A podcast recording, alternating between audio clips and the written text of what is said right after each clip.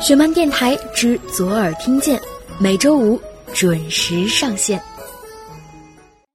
언제부턴가점심을먹고오늘의첫 커피를마시고나면어김없이확인하게된시간과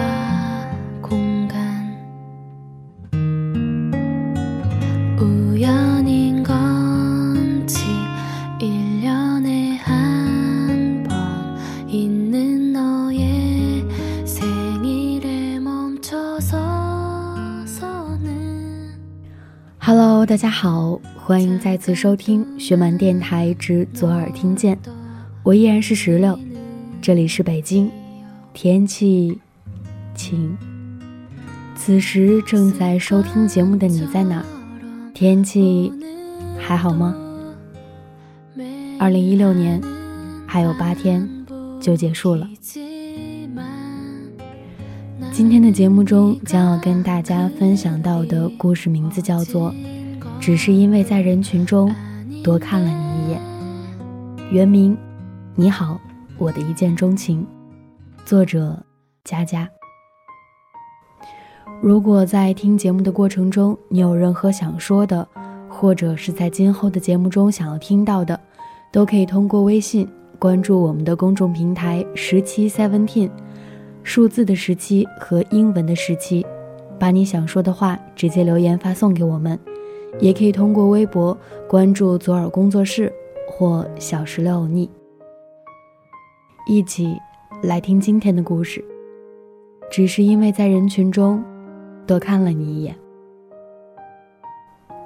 陪伴是最长情的告白。知乎上有很多人反驳这句话，有人说陪伴。不过是最长情的备胎，而我始终相信，陪伴是最长情的告白。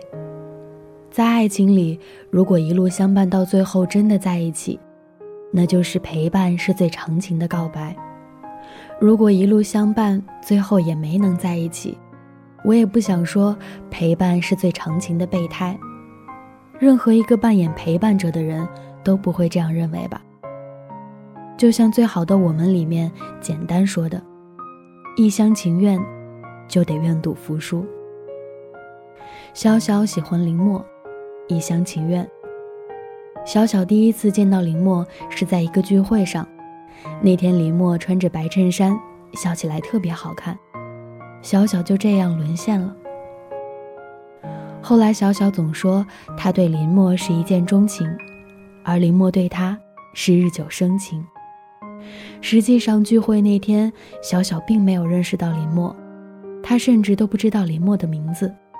那次聚会，小小本来就是陪朋友去的，他根本不认识聚会里的其他人。后来，他向朋友打听了那天穿白衣服的人叫什么名字，朋友也说不知道。小小心里后悔极了，想着如果早知道那天就不该装矜持，就应该去把电话号码要回来。不然要个微信也是好的。大抵是念念不忘必有回响。那次聚会后，小小一直对林默心心念念。后来就真的在学校里见到林默的身影。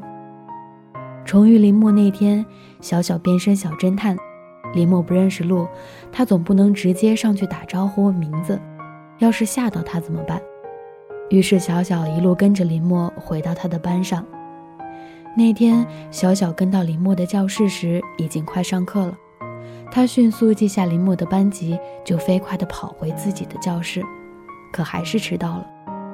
那天，小小挨了老师的批评，可他一点都不难过，反而心里美滋滋的。他重遇林默，一切都是美好的。林默，高三七班，成绩优秀，数学最好，喜欢篮球，喜欢街舞。这些信息都是后来小小用零食从七班的朋友那里打听来的。从知道林默名字的那天起，小小就开启了漫长的暗恋时光。可能真的是很喜欢，小小都不敢随便或者是很唐突的去认识林默。他一直在寻找合适的机会认识林默，可就是没有这个机会。但就算林默不认识他，他还是喜欢林默。林默的教室在五楼，每次放学，林默都会走左边的楼梯下楼。发现规律的小小，每次放学就守在三楼的楼梯口，等林默走到三楼，他就走过去，跟在林默身边一起下楼。有时候小小不敢太刻意，就站在自己的班级门口，看着林默从五楼下来，掐着时间走去楼梯偶遇林默。那时的小小天真又爱幻想，他在楼梯口等林默的时候，总是想着，如果以后能和林默在一起，再提这件事，应该会很浪漫吧。小小默默跟在林默身后很久，可是直到毕业，他也没能认识林默。小小原以为他大概再也没有机会认识林默了，可却在毕业三天后认识了林默，还是在自己的家里。那天，小小妹妹的同学去她家，妹妹同学还带了一个朋友一起去，那个朋友就是林默。小小想象过很多次认识林默的场景，比如在楼梯间故意撞他，再说句对不起，顺便认识；比如去看他打篮球，再扮个花痴粉，吸引林默的注意。他从来没有想过会是在自己家。于是那天，小小和林默正式认识了。在妹妹同学的介绍下，那天小小有意无意地聊起学校的事情。他和林木聊天：“你是不是高三七班的？我在学校里见过你。”“是啊，你怎么知道？你是几班的呀？我对你没什么印象。”小小强忍心塞说：“我是一班的，我有朋友是七班的。我去找他的时候，好像见过你，而且我喜欢站在走廊看人放学。”你七班放学都要下楼，我就对你有印象了。小小不敢说太多，他怕自己露馅儿，一不小心说出很多关于林默的事情，那不就糟糕了。他转移话题和妹妹的同学聊天，小小逗同学：“你上回在微信里说补我份生日蛋糕的，我的生日都过去了那么久，蛋糕呢？”同学笑笑说：“小小姐，你淡定淡定。”下回，下回，我下回来一定给你带蛋糕。妹妹的同学没有食言，几天后，她真的带了蛋糕来小小家。那天林默也来了，同学进门就说：“小小姐，你看蛋糕，快说，我是不是特别好？”小小反而有点不好意思：“好好好，你最好，快进来一块吃吧。”那天，三个人一起在小小家吃了蛋糕。小小又是有一句没一句的和林默聊着天。小小再见到林默是在毕业生回校拿资料的那天。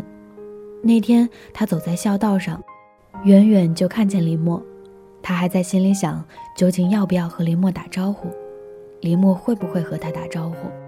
小小还没想好，林默就已经走到他身边。嗨，小小。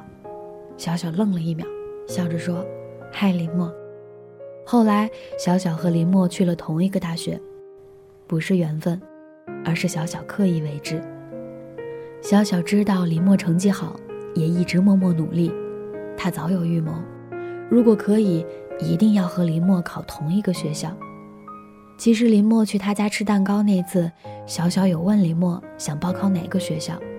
后来回学校拿资料。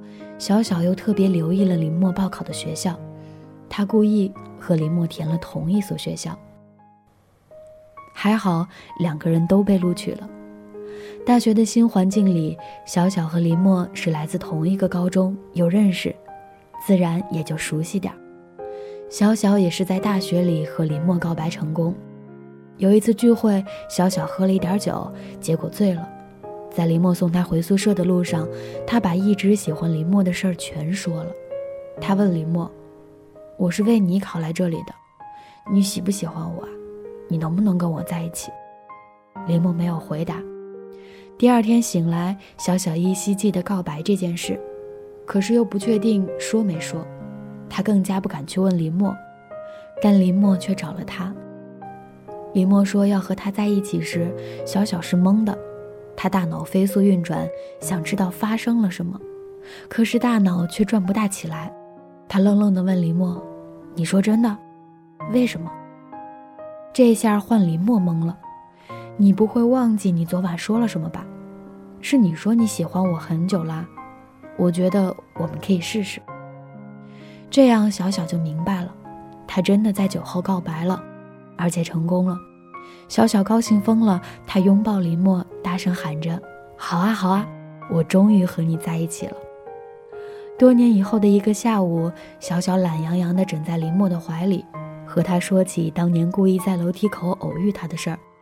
林默回了一句：“是吗？我怎么不记得当年见过你？”潇潇好忧伤。果然，当年太爱幻想，再想起根本不浪漫。可是没关系，反正林默已经是他的了。小小喜欢林默，一厢情愿并没有输。每次想起小小的故事，我都愿意相信，陪伴是最长情的告白。这个年代。有很多人在写鸡汤，也有很多人在反鸡汤。有人说鸡汤喝多了不好，可是偶尔喝喝鸡汤也不错呀。毕竟相信温暖明天，应该更有动力前行。陪伴是最长情的告白，还是最长情的备胎？我想，只有那些陪伴者，才可以定义。如果爱想象的那么容易。就不会有那些悲伤旋律，一遍遍在身边会放弃，无论到哪里都提醒你。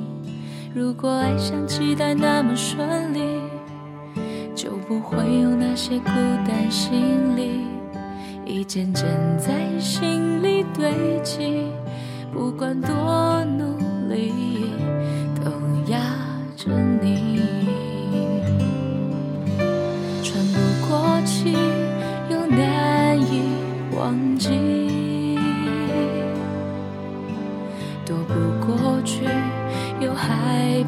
失去。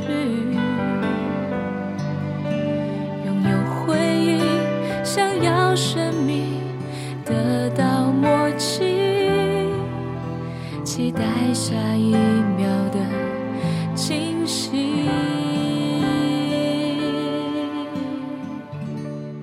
故事到这里就分享完了。此时正在收听故事的你，有什么想说的呢？身边总会有人让我们相信一见钟情，相信爱情的天长地久，相信即使是暗恋，到最后也一定会有好结果。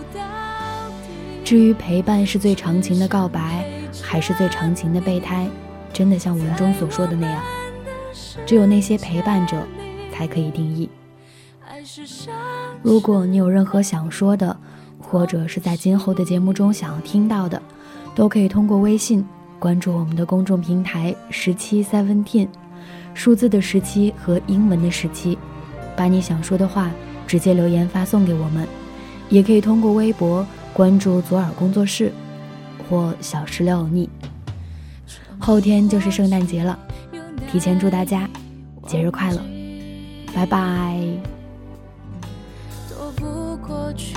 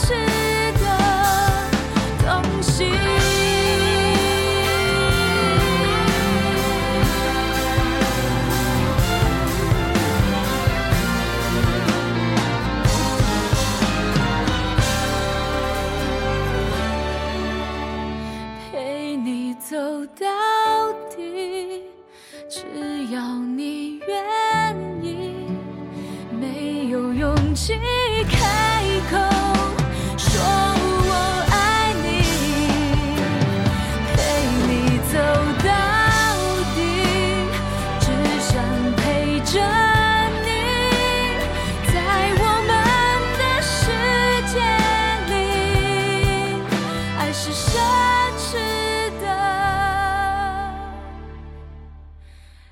东西。